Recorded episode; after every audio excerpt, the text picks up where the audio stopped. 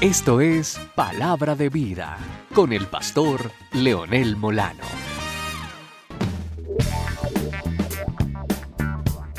La historia para hoy, muy cortica pero muy contundente. Dicen que esta historia ocurrió en la vida real, no es invento, realmente sucedió. En un avión estaba iniciando el vuelo ya todos los pasajeros en sus lugares, la clase ejecutiva, la clase económica. Y una señora, digamos esta señora entre comillas, ¿no? Oprime insistentemente el timbre para llamar a la auxiliar de vuelo, la zafata. Pi, pi, pi. Y pues hay mucho que hacer mientras están acomodando los pasajeros. Al fin llega la zafata. ¿Cuál es el problema, señora? Eh, le pregunta ella, no muy amable. Y esta señora le dice, es que no lo ve. No lo ve, le responde la dama. No, no ve. Me colocaron junto a un sucio indígena. No soporto estar al lado de uno de estos seres repugnantes. ¿No tiene otro asiento? Por favor, cálmese, le dice la zafata. Casi todos los asientos están ocupados, pero voy a ver si hay un lugar disponible. La zafata se aleja y vuelve de nuevo algunos minutos más tarde. Señora, como yo pensaba, ya no hay ningún lugar libre en la clase económica. Hablé con el comandante y me confirmó que no hay más sitios disponibles en la clase económica. No obstante, tenemos aún un lugar en primera clase. Pues, antes de que la dama pudiera hacer el menor comentario, la zafata sigue. Es del todo inusual eh, permitir a una persona de clase económica sentarse en primera clase.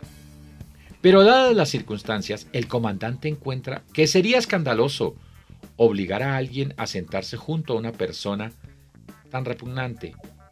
Todos los pasajeros alrededor observaban la escena indignados porque estaban escuchando lo que estaba diciendo la azafata y lo que estaba pasando entre la señora y el indígena. Entonces la azafata, dirigiéndose al indígena, le dice, si el señor lo desea, tome su equipaje de mano, ya que un asiento en primera clase le espera. Y los pasajeros, que sorprendidos presenciaban la escena, se levantaron y aplaudieron. Ah, qué bueno.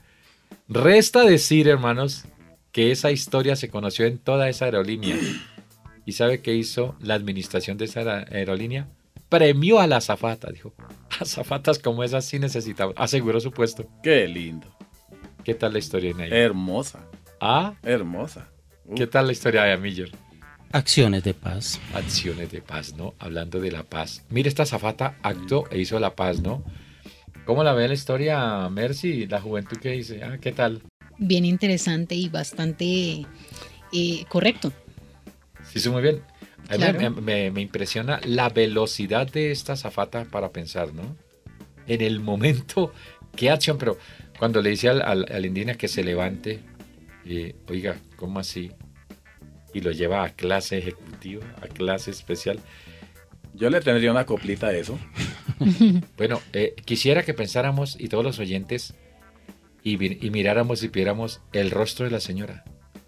Ella pensó que era ella que Yo se pensé la que era a ella. Qué cosa tan tremenda. Es- es- esa escena me parece muy fuerte. Hermosa. Uy, claro. La señora quedó sin palabras. ¿O qué pudo haber dicho la señora? Sin palabras, ¿cierto? ¿Y ahí qué dice uno? Porque la, la zafata está haciendo algo correcto, está bien. Sí, Y en medio de ese aplauso que hizo la gente, esa aclamación, ¿qué va a decir la señora? Si el orgullo eh, no le da para más, se baja el avión. Se baja el avión, hermano. Sin paracaídas como difícil. Respaldemos esa historia con esta copla. Pues yo yo diría-.